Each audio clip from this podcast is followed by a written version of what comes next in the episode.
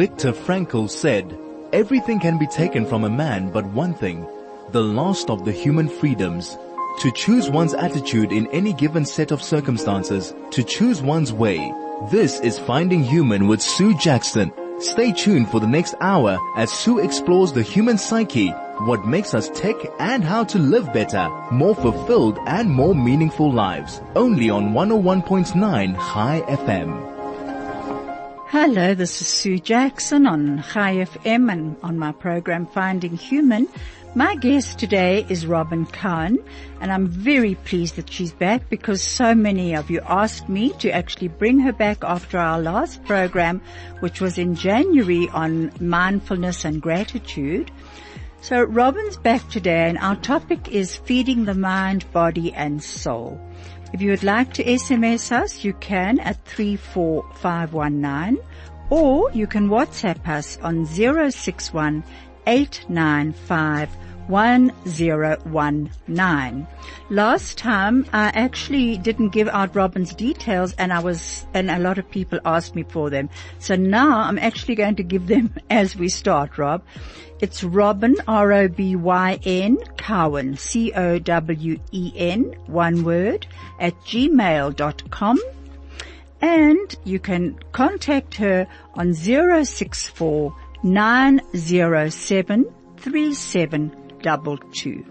Now, Robyn sent me this quote from Hippocrates which says, let food be your medicine and medicine be your food.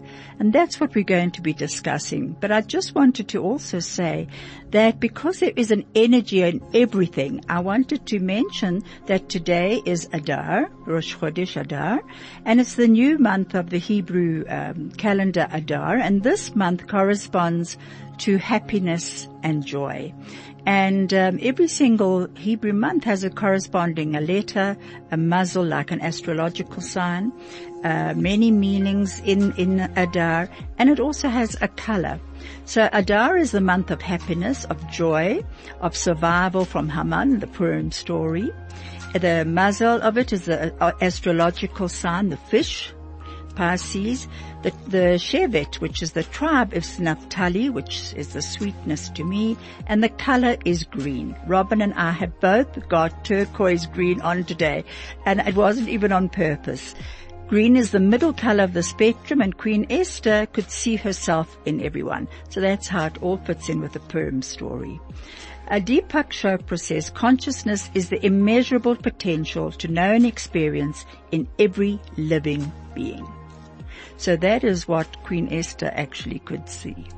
Welcome, Rob. How does it feel being back here? It feels amazing. It feels like home again. yeah. you kind of just fit into that space, Rob. Now, Rob, we're going to be talking today about um, food, but I just wanted to tell everybody that you did uh, at least 20 plus years ago, you were actually then busy with the Life Science Institute, which was the nutrition clinic, and through the years you've gone on with it.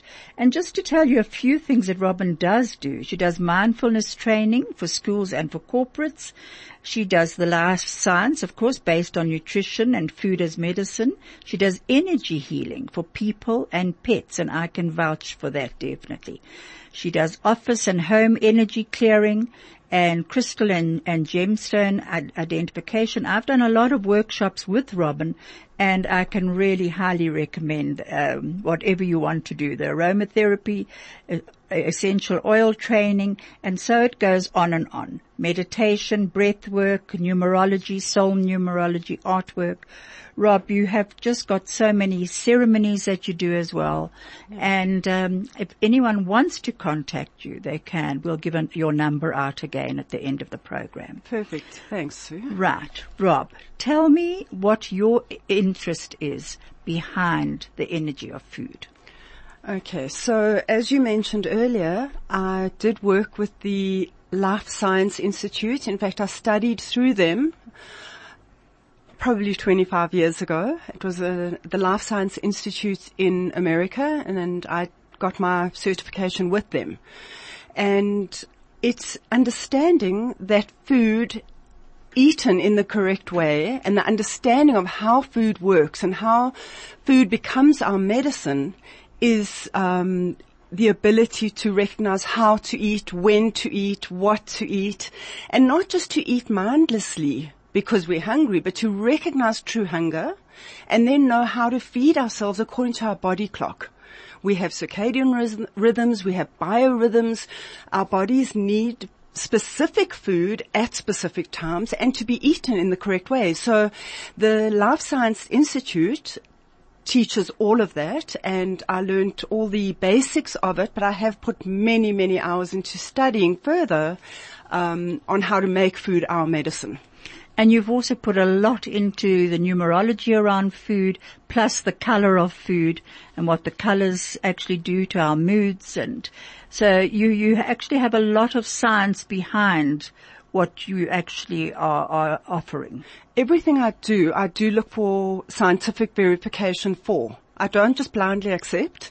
So yes, I have gone very deeply into it and the study that I'm busy with at the moment is the numerology and this goes back to the ancient alchemists. Hmm. And according to them, when you work out the numerology for a specific ailment, illness, disease, whatever it may be, there is a corresponding herb or food or medicine based in the plant culture that is numerologically identical to the ailment itself. Good so when you, when you align your ailment with the specific herbs, you then create the perfect medicine for that ailment. So if I came in with ulcer, say an, a, a gastric ulcer, would you work out the numerology around gastric ulcer and then look at the herb that would be the healing herb? That would be one aspect of it, is looking into the, the herbs that work specifically for that. However, Sue, there's so much more to it. And as you mentioned, the colors. Every energy center of our body resonates with a specific color. The reason it's worked with color is because it's the refraction of light from the prism. So we refract light. We re- reflect the light from within. So your ulcer would be your solar plexus center, which is yellow and it's to do with embracing the sweetness in our lives as well as um, letting go of control. So there's a it's a whole science based around the specific ailment and how to go about treating that ailment based on where it is. We'll get back to that in a moment.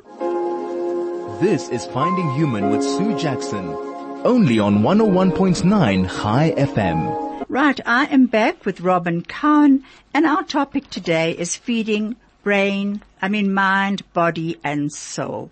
Now Robyn was just telling me about um, the color. If I had to come up with a, a, a, gastric ulcer, that that would be the chakra area yellow and the numerology around that. Different questions have come up. Um, the one was, um, my child refuses to eat solid food but they don't say what the age of the child is.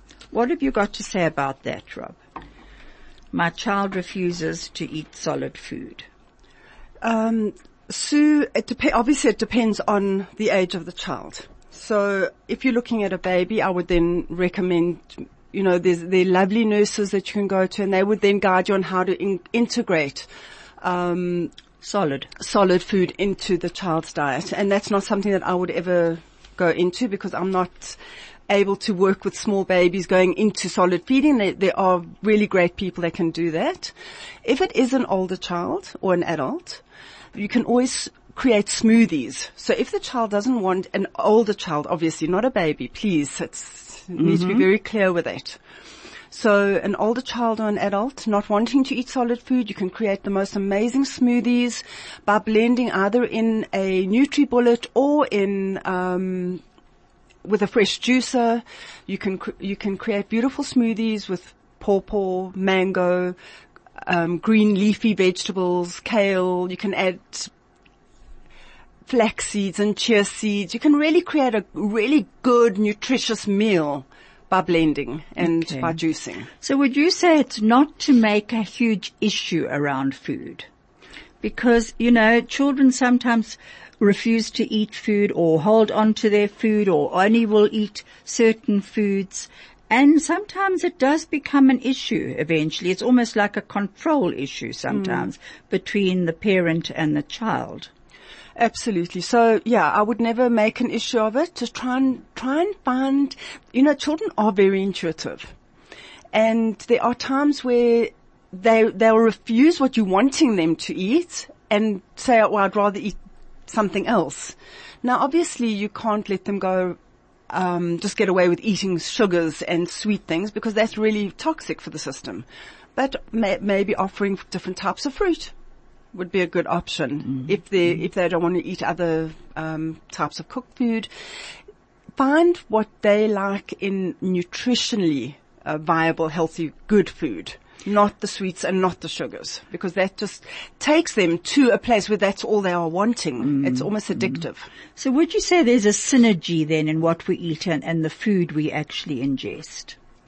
Is there, um, you know, you say that if you eat the sugar and what have you, that's literally what you will then be producing, you know? Absolutely. And so would you say that there's almost a synchronicity between what we put in our mouths, our attitude towards what we're putting in? How would you work with the attitude and mindfulness around it? Sue, 99% of us is energy. Everything that we do, every thought we think, every action we take, every morsel we put into our mouth is based on energy. So if you are going to eat whatever it may be, and you're doing it with a blessing, with a brocha, with the, with the honoring and the gratitude and the respect that that nutrition that you're bringing into your body deserves, you are then, your body becomes what you eat. And that is why Hippocrates said, let food be our medicine mm-hmm. and mm-hmm. medicine be our mm-hmm. food. But how, the way in which you take it in is very, very important. It's, it's, it's very important to be able to recognize that it's, it's I think it was Nelson Mandela who said your, your thoughts can be even more toxic than drinking, um, a cup of poison. So And that is so true. And energy is, everything is energy and we are all connected and, and we do create our own energy. Absolutely. There's a lovely quote that was, my, my mind is strong. My mind keeps my body healthy. Everything I eat turns to health and beauty. So eating with mindfulness, eating with gratitude, people think I eat far more than them. I probably do because I eat big amounts of salad and fruit and, but I do eat very slowly. I chew my food. I've learned through time. So when everyone else has gobbled their food down quickly and they're, um, they're sitting and waiting, I'm still eating because it's not about rushing it. It's about recognizing that this is my food. This is my medicine. What I'm feeding my body is what I'm becoming.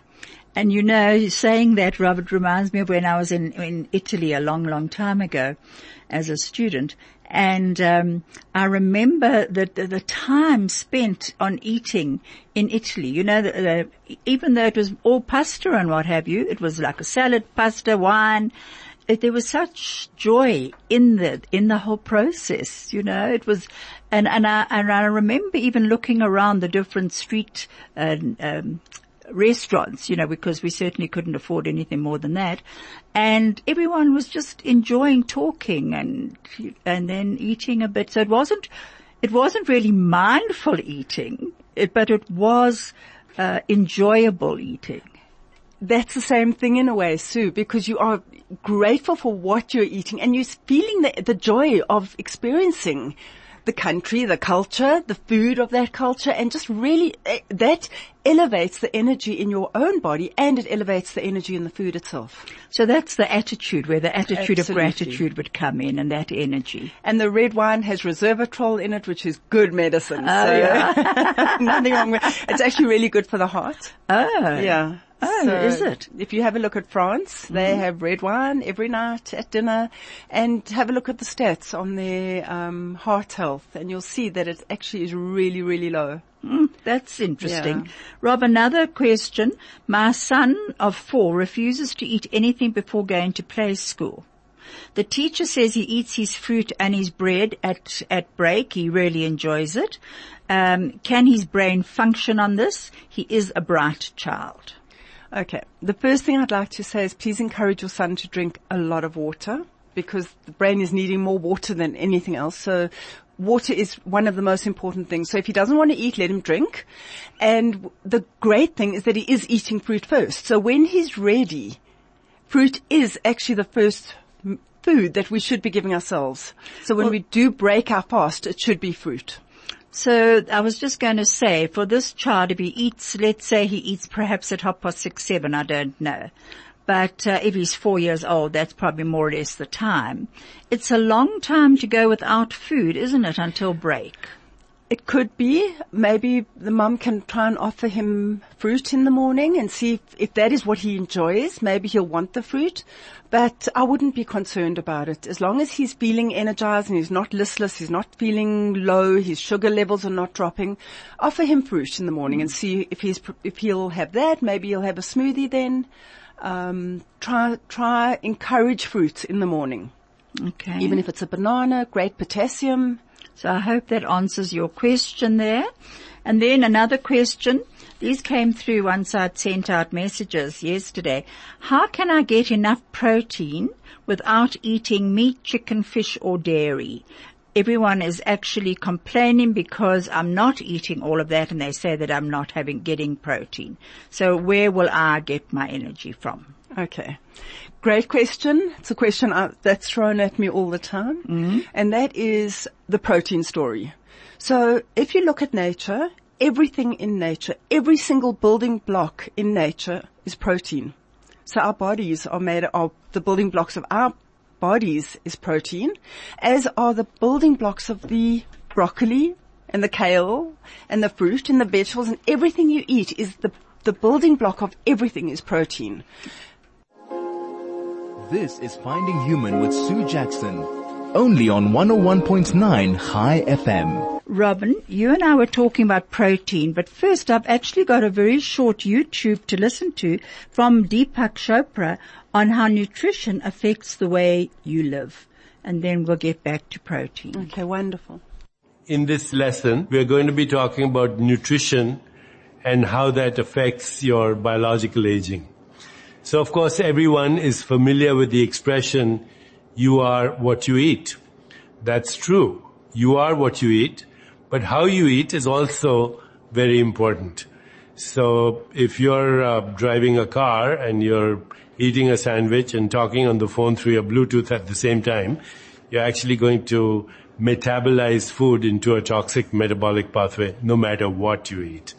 It's how you eat that's also important. So in this lesson, you learn about the six tastes of life, sweet, sour, salt, bitter, pungent, and astringent, and how they affect our body and our emotions. You know, you've heard the expression, uh, sweet baby, sweet love, but also cloying when there's too much sweetness, bitter experience, pungent remarks, uh, astringent humor.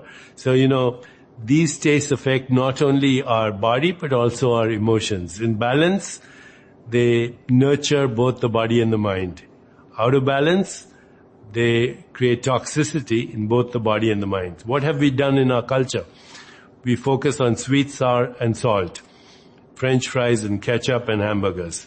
Well, if you're doing that, then you will, of course, have a toxic body. In this lesson, you'll learn about the importance of spices and herbs and foods that focus on the six tastes You'll also learn about the seven colors of the rainbow and how each color represents a phytochemical. So you learn about the six tastes, the seven colors of the rainbow, and you'll also learn about mindfulness and mindful eating. If your mind is on the experience of actually enjoying the food that you're eating and enjoying the company in which you're eating and the atmosphere in which you're eating, then that same food will be metabolized in a way that's healthy for your body, for your mind, and for your spirit. Furthermore, it will affect your biological age.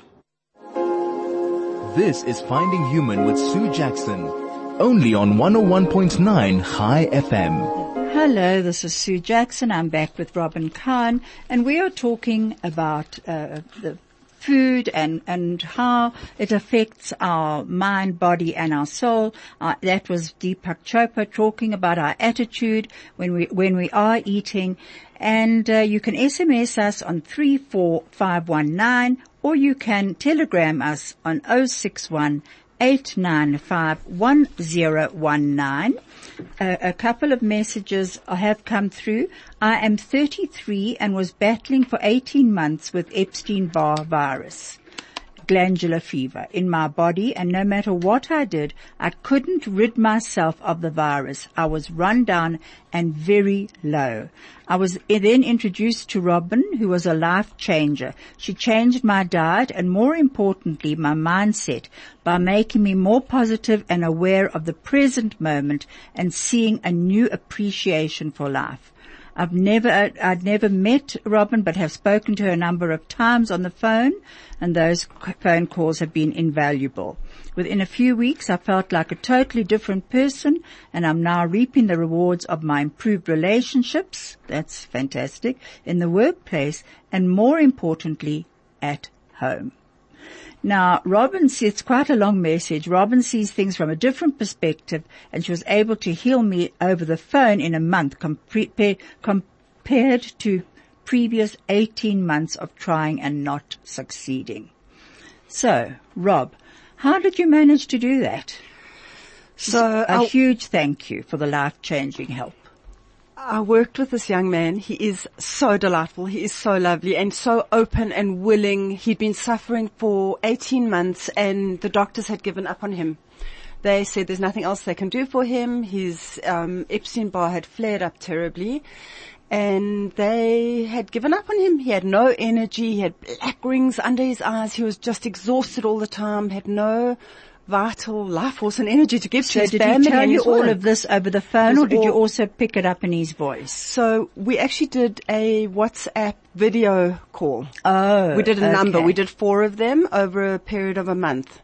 And so once a week we worked because he lives overseas. And, um, yeah, so it was an hour call and we, it was a full consult. And once I got his background and his understanding, I then came back to him with what would work specifically for him. And that's what we did. We Hmm. worked specifically for his, um, mental, emotional and physical well-being. Wow. And it was phenomenal. Must have been very rewarding. that. Absolutely. It was so exciting. So every person um, presenting with like MS, uh, Parkinson's, um, as he said, Epstein Barr, any of those chronic illnesses, you would obviously treat them differently for each person. Every person is different. Even people that have got the same ailments would be treated completely differently. So So do you look at their numer- their name, the numerology around their name, their condition? So I see, I don't see an uh, condition. I see a holistic being. So it would be across the board, everything that um, would give me deeper understanding of who they are, whether it comes in the form of their numbers or their history. We also go back with um, PNI, which is psychoneuroimmunology, going back to the trauma that precipitated the onset of the dis- the That's disease important. creating the disease. We we access that and transmute and transform that, and that then um, pivots the person into the now as opposed to being stuck. Because we, we often, it's, it's almost like a, a soul trauma that part of our, we, we have to do a soul retrieval and the person themselves, we, guided through the work that we do goes back and reclaims that part of themselves that they've lost. That is so important. You know, Rob, uh, in all my years that I worked in the grief field, um, so often I would ask someone, where do you feel that your cancer comes from? Where do you feel that your, your disease comes from?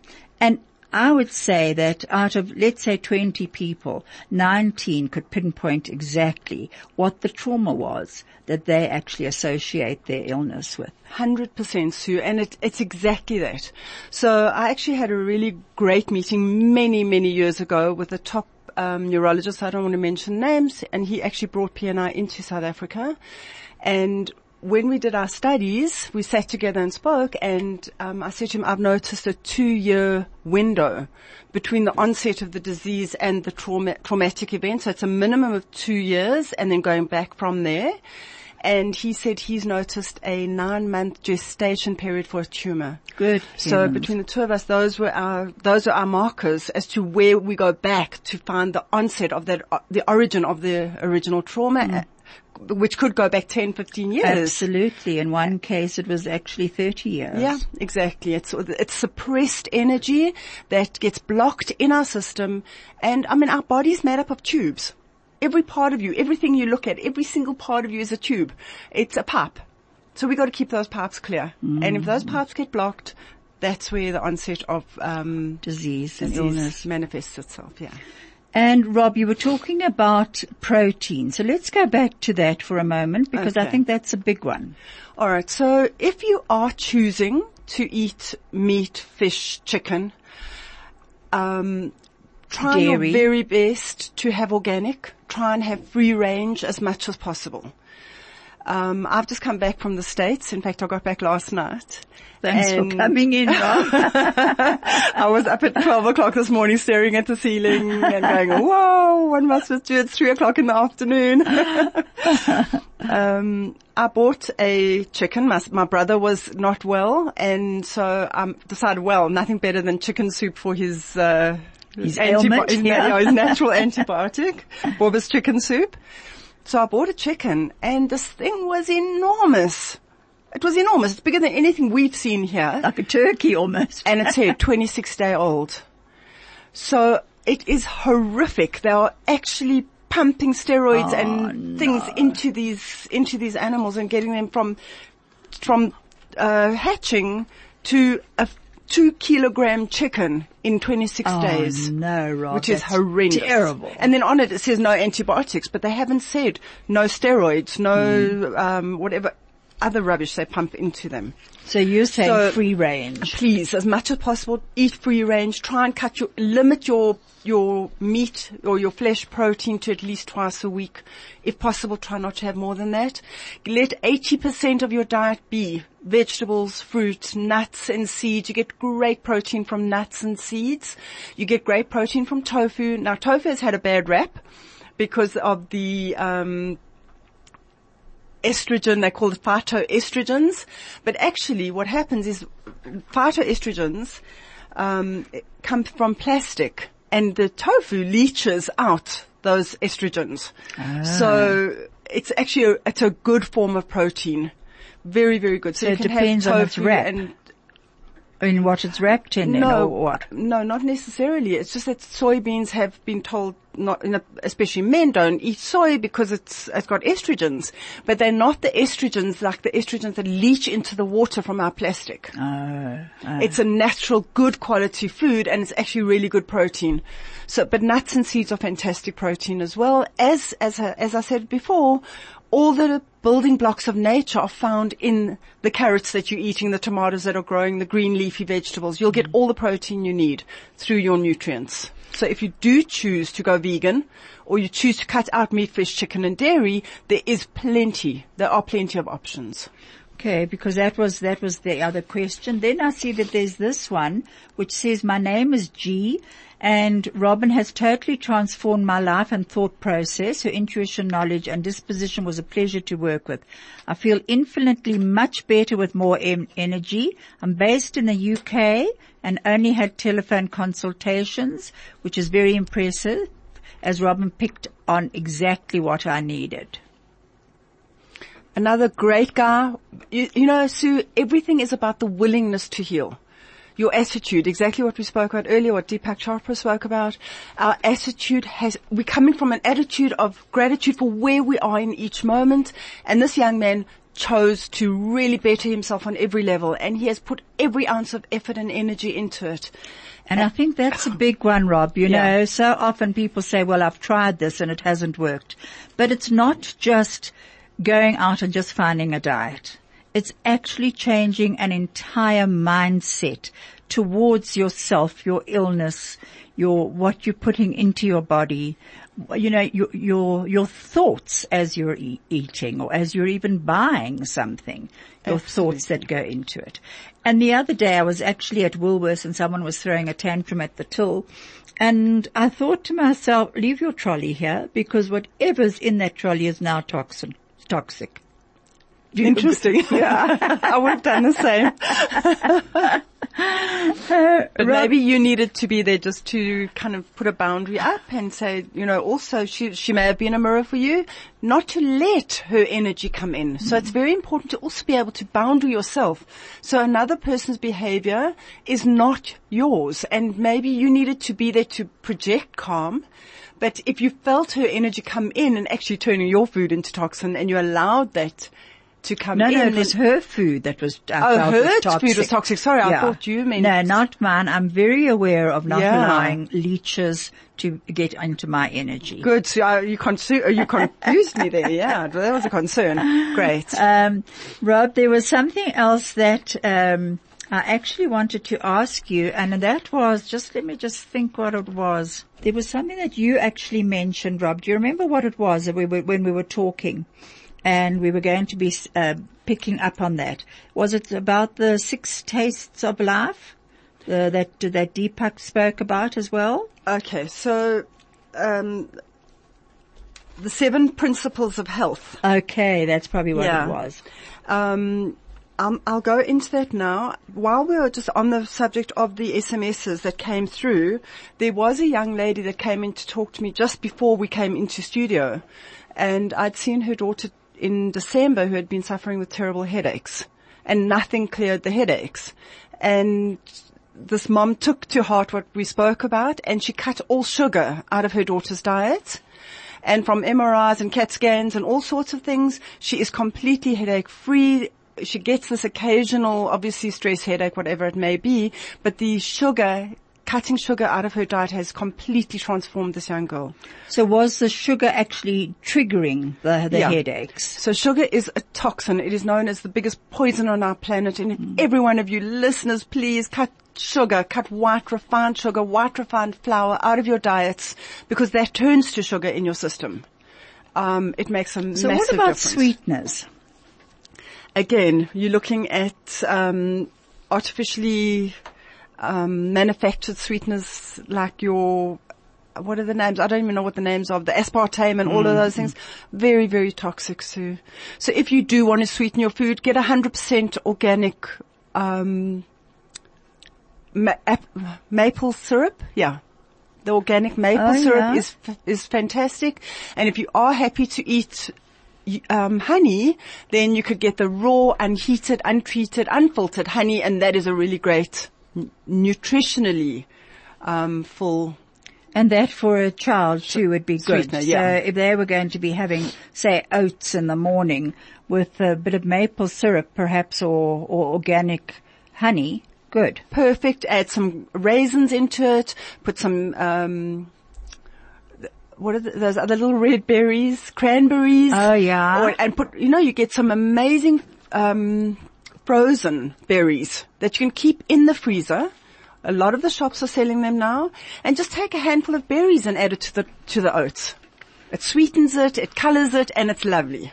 That's also a good one. You Yeah. know what, Rob? You were going to be talking about the seven principles of health. Yeah. Just let's go into that. But I just wanted to say that I did read a thing that said, have you ever been on the same wavelength as someone? Met someone and felt immediately as though you've known them for your whole life?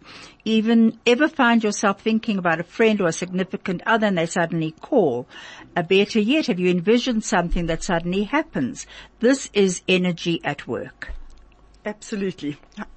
Absolutely. You are, everything is energy. This, uh, this field of energy and information comes towards you. And when you are open and receptive to it, you are intuitive and your intuition sparks. And there's, as I, I think I spoke about in the last time we chatted, that we send mirror neurons ahead of ourselves and we pick up on each other's mirror neurons and are able to receive and intuit messages for each other and from each other. Would that fall under quantum physics then? Definitely.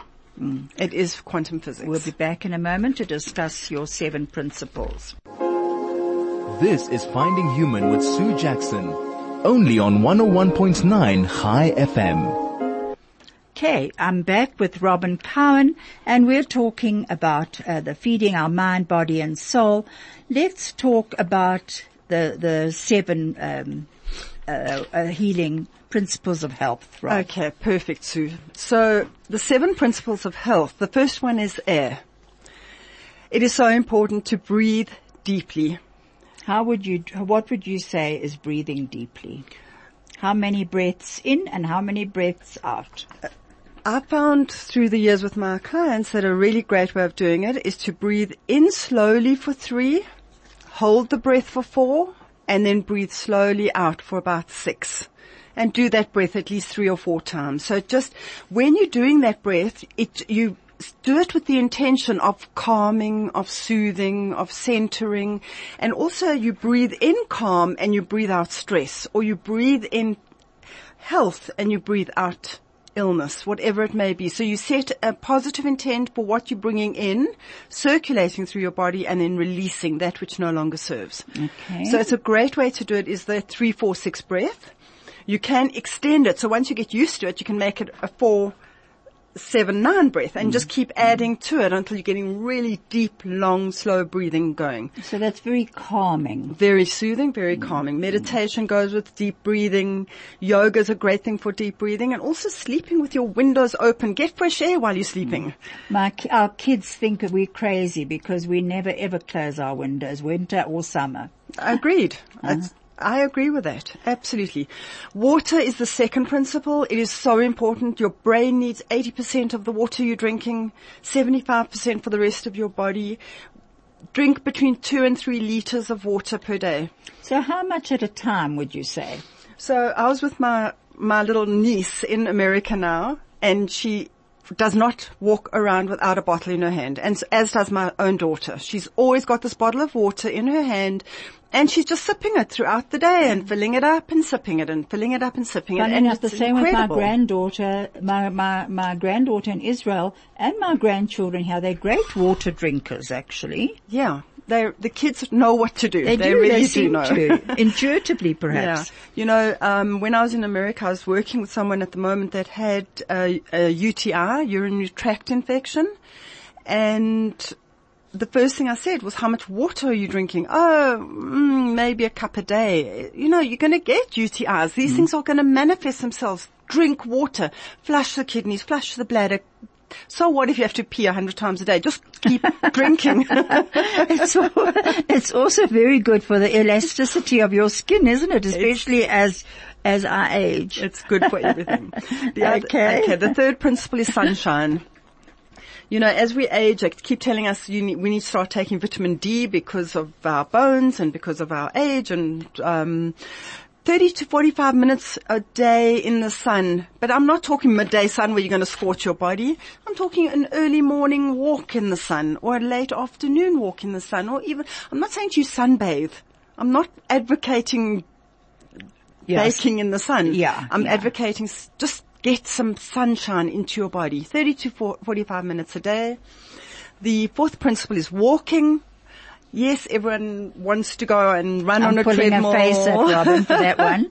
or run on the road or do or triathlons. I'm just saying 45 minutes of walking a day can add up to 18 years to your life. It Wow. is phenomenal. Just gentle, lovely walking. You're getting your sunshine, you're drinking your water, you're breathing deeply. Come on, you're getting it all. Okay, well, uh, I guess hun- a hundred years old, here we come.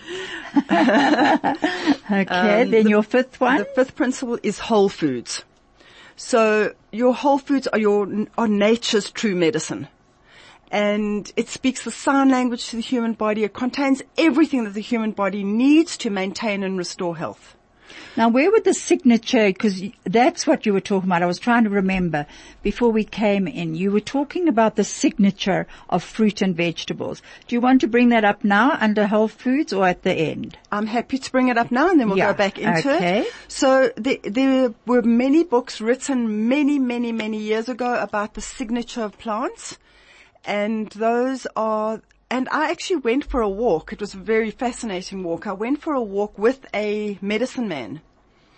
And as we were walking, he was showing me the shape of the plants. He was showing me the, the veins within the plants and the ones that looked like ears. He said, that's the medicine for ears. The ones that had strong veins, he said, that's the medicine for, Heart. for the heart and for the blood and circulatory system. And when I took, I took samples of them, this was 20 years ago. I took samples of them, brought them home and actually went into the studies and science have verified that that is what it is. So just as an example, the white willow. White willow bark is medicine native to all the cultures, indigenous cultures of the earth, and um, that is what science has turned into aspirin. It's Oh, white willow bark that they've actually synthesized in a laboratory and use as a blood thinner. Is that so? Yeah. Isn't that fascinating? So when we're looking at the um, signature plants, we're looking at what that plant looks like and how, what part of our body it looks like. So, for example, if you slice a carrot in um, rings, it looks like the human eye. And as we know, carrots have always been spoken about. My granny always science. told me that. Um, tomatoes, when you slice a tomato correctly, you see four chambers to the tomato. It is identical to the four chambers of the human heart. It is red. It is the color of the blood, and it's one of the best heart medicines you can get. Um, grapes for the brain, kidney beans. Why? For the, oh, because they're in clusters. The clusters. clusters, and also you've got the um, the left and right hemispheres as well with them. Um, so I beg your pardon. The walnuts for brain as well, and those have the left and right hemisphere. So you Absolutely. Isn't that Yeah, if you fascinating? crack open um, a, a walnut, you can actually see it looks like a brain. Yes. Then your kidney beans actually look like human kidneys. Uh-huh. Um, What's for bones? okay, so we're looking at celery, bok choy, and rhubarb. Those What's- are oh, yeah. specifically um, they look like bones if you look at them, and they target bone strength. Mm. So just on that, that celery juice. If every person, every one of us were to have a celery juice morning and afternoon, it would clear 99% of all ailments in your body. We just Cleansing we'll back at in a minute. the bone level. Gosh, Yeah. that's amazing. This is Finding Human with Sue Jackson. Only on 101.9 High FM. Hello, this is Sue Jackson. My guest today is Robyn Cowen. And Rob, a message has just come through asking for your telephone number from Gisela. And I'll give it out again. It's 064 907 3722. Now, we were talking about the signature of fruit and vegetables. Just let's go on to um, how you you were saying eating seasonal vegetables. Yes, that's also based on life sciences, Sue. Um, and that is that the food that grows in the area that you live in is the food that your body, as part of nature, your body's nature too, is most needing for that time. So as an example, we're moving from summer into autumn and then into winter. So the foods that are coming are your pawpaws and all your citrus fruits, your grapefruits and oranges, lemons, limes, all the vitamin C's. That's what our bodies are needing as we move into winter. So we almost follow the cosmos, don't we? I mean, that's part of that energy and the quantum physics of it all. Absolutely. You eat according to what is grown in your area for that specific season. So when you see something imported from uh, broccoli from Kenya and I don't know, there are all sorts of foods that come from all over the world, it's not ideal food. Yes, if you need the broccoli and you can't get any other and you need it, eat it, but eat it with a blessing and a bracha and, you know, kind of bless the food.